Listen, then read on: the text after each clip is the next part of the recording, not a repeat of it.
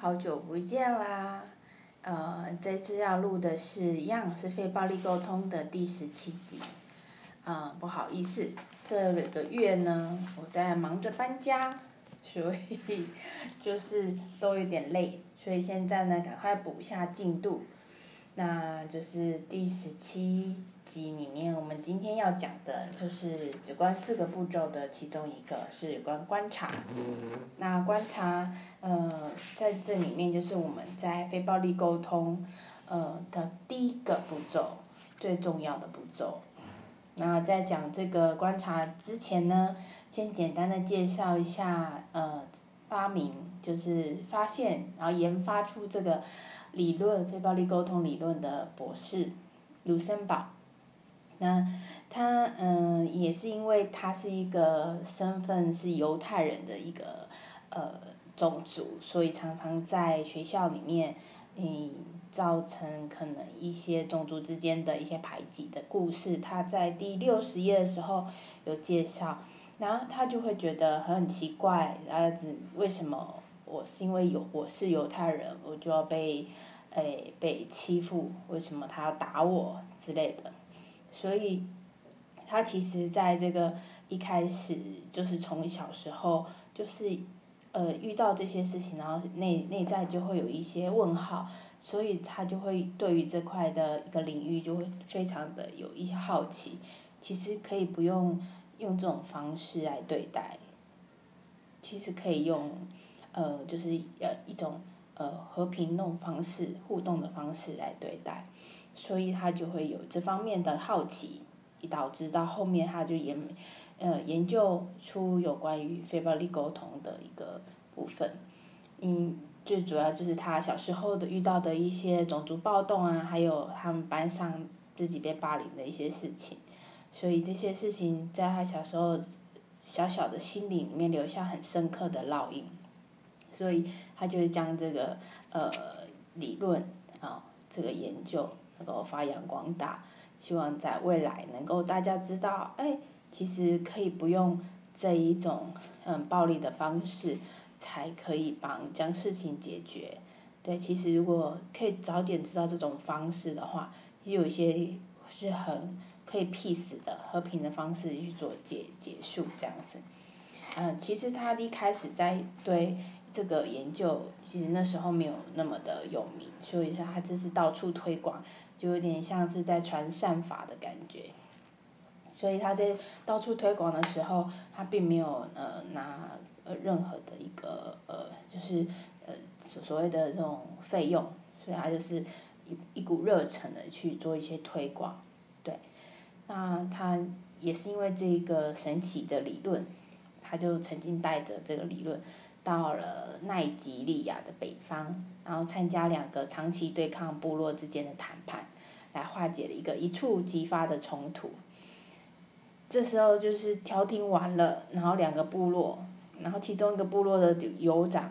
他就说：“早知道可以用这种方式沟通，我们就不会打起来了。”所以这套理论不是只有可以用在战场上的敌对的。双方，更适用于我们日常生活中相处的一个关系的呃处理，对，所以其实这一套呃理论不要把它想象这么艰难。如果你一再再看的话，其实呃你再多留意自己讲出来的第一句话很重要，后面也会讲呃如何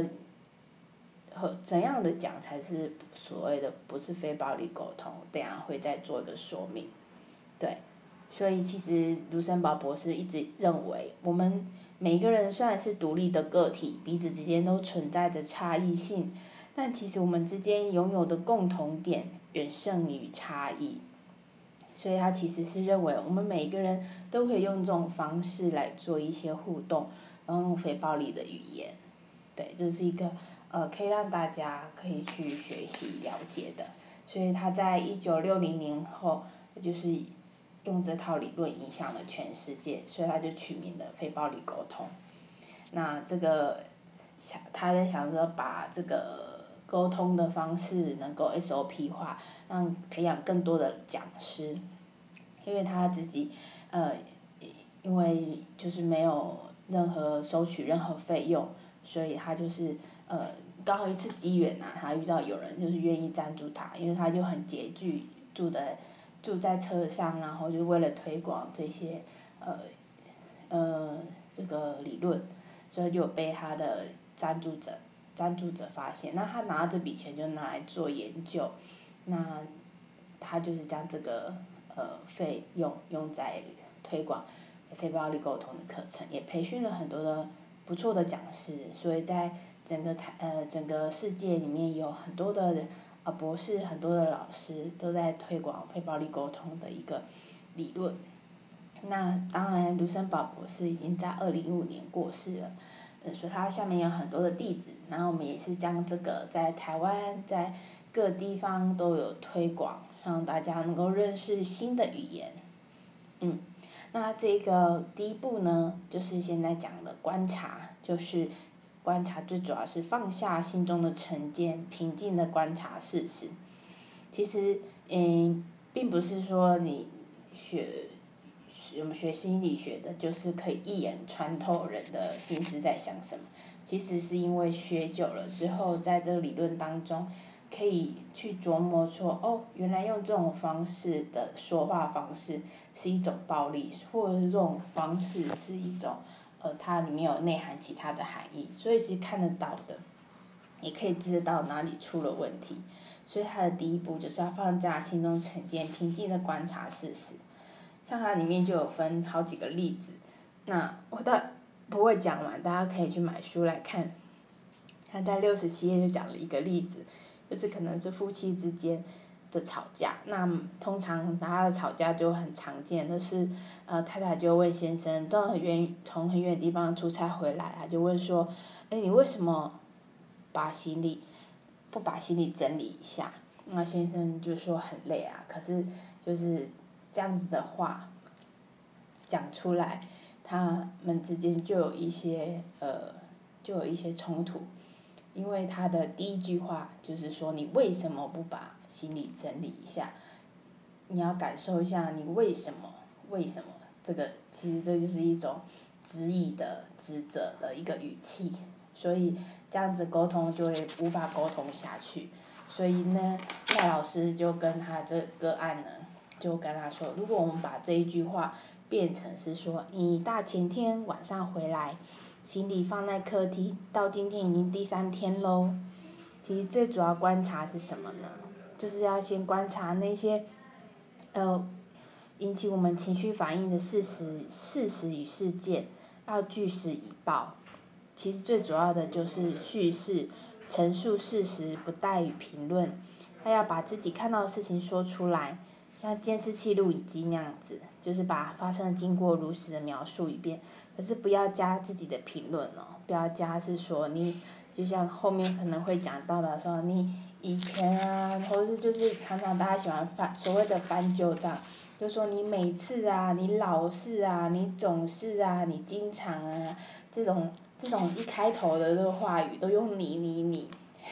或者是就是用总是每次经常。或你从来不怎样，啊，你很少怎样，就是一种，这一开头就是有一种指责的意味存在，对。那除了这个案例，他有说到另外一个，他也是一个太太跟先生说，你早上，嗯，干嘛对我不理不睬的，哦，这种一一句话就感觉让人听了就很不舒服。其实如果换个方式说，说今天早上我们两个好像都没有说到话。这就是一种事实的陈述。你有没有觉得这两句话是一样的内容，可是他说出来的感受好像有点不太一样，对不对？嘿，所以其实最主要呃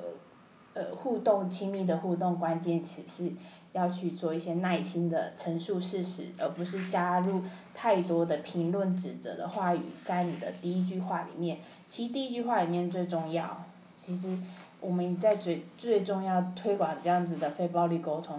一。最主要就是不要指责，那一开，因为常常第一句话说出来了之后，嗯，其实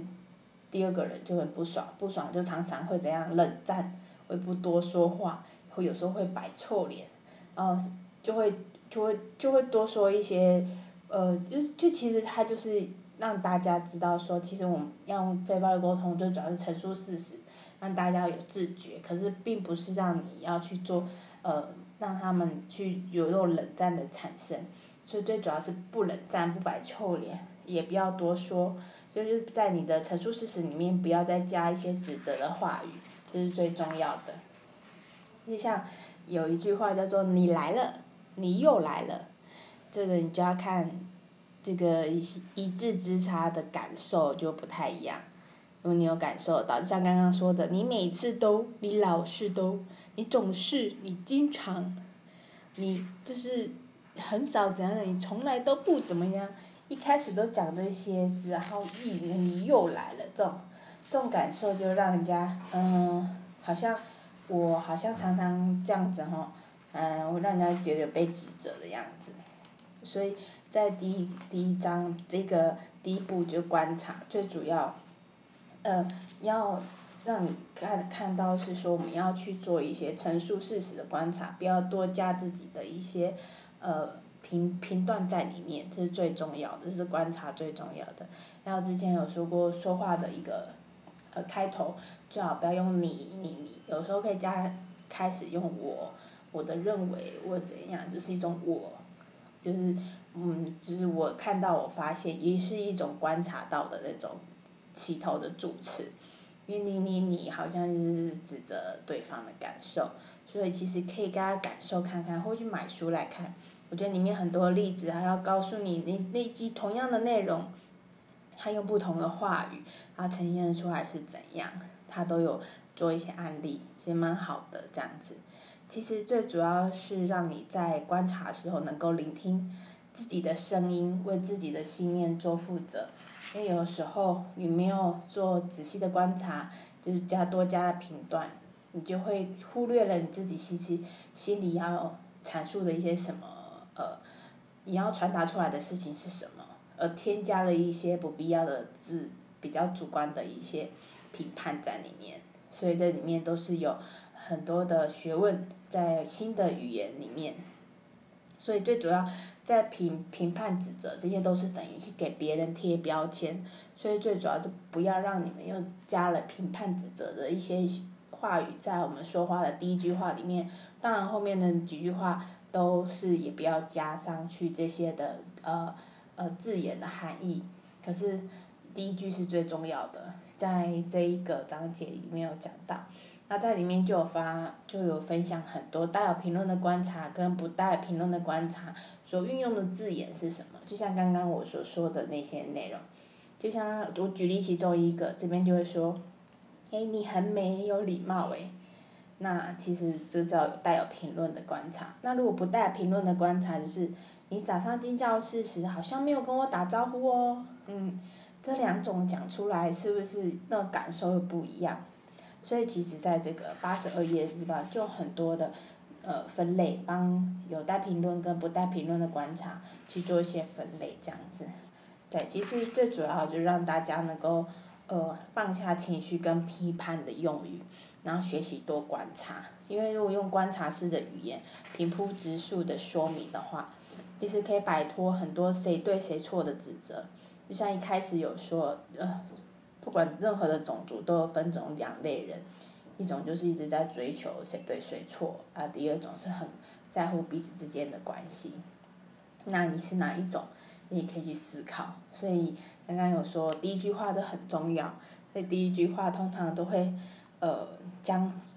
就是第一句说出场的话，已经告诉我们这个结果我最后会落在哪一个地方。所以最重要的第一句话，大家要去抓好，因为你要在询问一些事情的时候，第一句，你说对了，后面都是一个很友善的沟通，很友善的沟通。其实最主要是在于人与人的互动当中啊，如果学过沟通的一些课程，常常老师也会讲到，其实影响沟通品质的因素很多，其实最主要的最大人的那个肢体语言，其实在百分之七十，口气占了百分之二十三。最后百分之七才是说话内容，所以只占了最小的比例的语言运用。其实你要看看，嗯，我身边有几个人是及格的这样子，因为呃，其实最主要在讲话的时候，你的肢体表情，因为你讲出来的口气会让人家不舒服，可是最不要最主要不是在于你的内容，而是你讲话出来的口气，还有那个呃肢体的状况。所以有人说，为什么一直要去修修你的一些语言，或是修行？有人说修行就是呃能够遇到任何事情的发生的到来，都能够平静的呃然后去看待它，然后不带有任何评论。其实也都是有这种的呃内涵在里面。其实一一言以蔽之，其实很多的在走身心灵，还有在做推广内在的学习、内在的呃一些呃沉淀等等这些的课程、这些的内容。其实最主要都是要让大家改变自己的气质，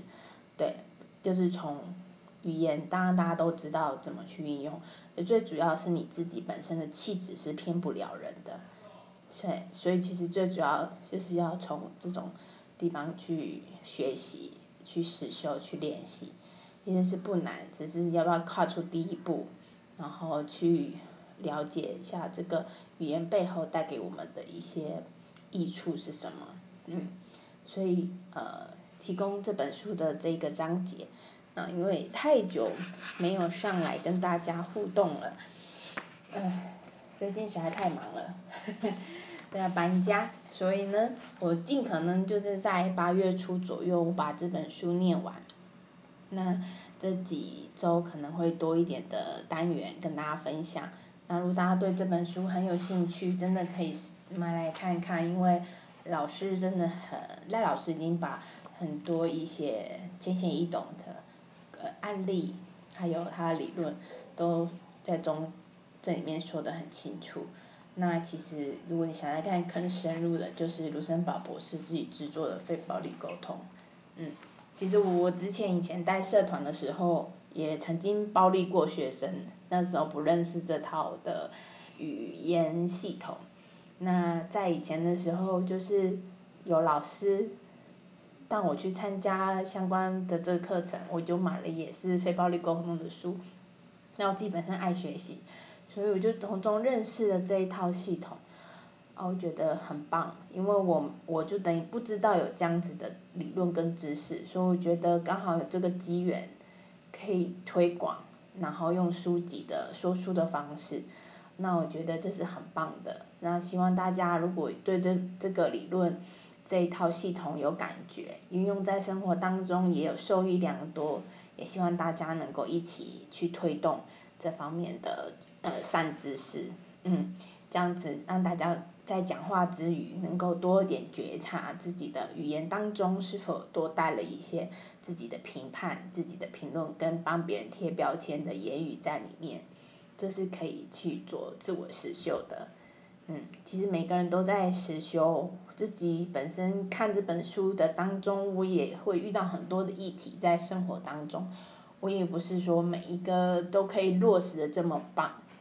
可是我有多一点的觉察，然后尽量去调整。因为毕竟我也有与生俱来家庭的所谓的惯性的一些模式。所以这些有时候在第一时间反应的时候，我还是会用我惯性的模式去看待。可是当你学会暂停或学会去看见，哎，其实自己好像这样子会伤害到人的行为的时候，你会多一点的觉知跟柔软。嗯，所以呃，我也在学习，那就陪着大家一起走这条新语言的学习之路。嗯，以上喽。就今天就到这边为止，那我会尽快的把这本书念完。那八月我们还会再读另外一本书，第三本书，那就拭目以待喽。谢谢各位，晚安，拜拜。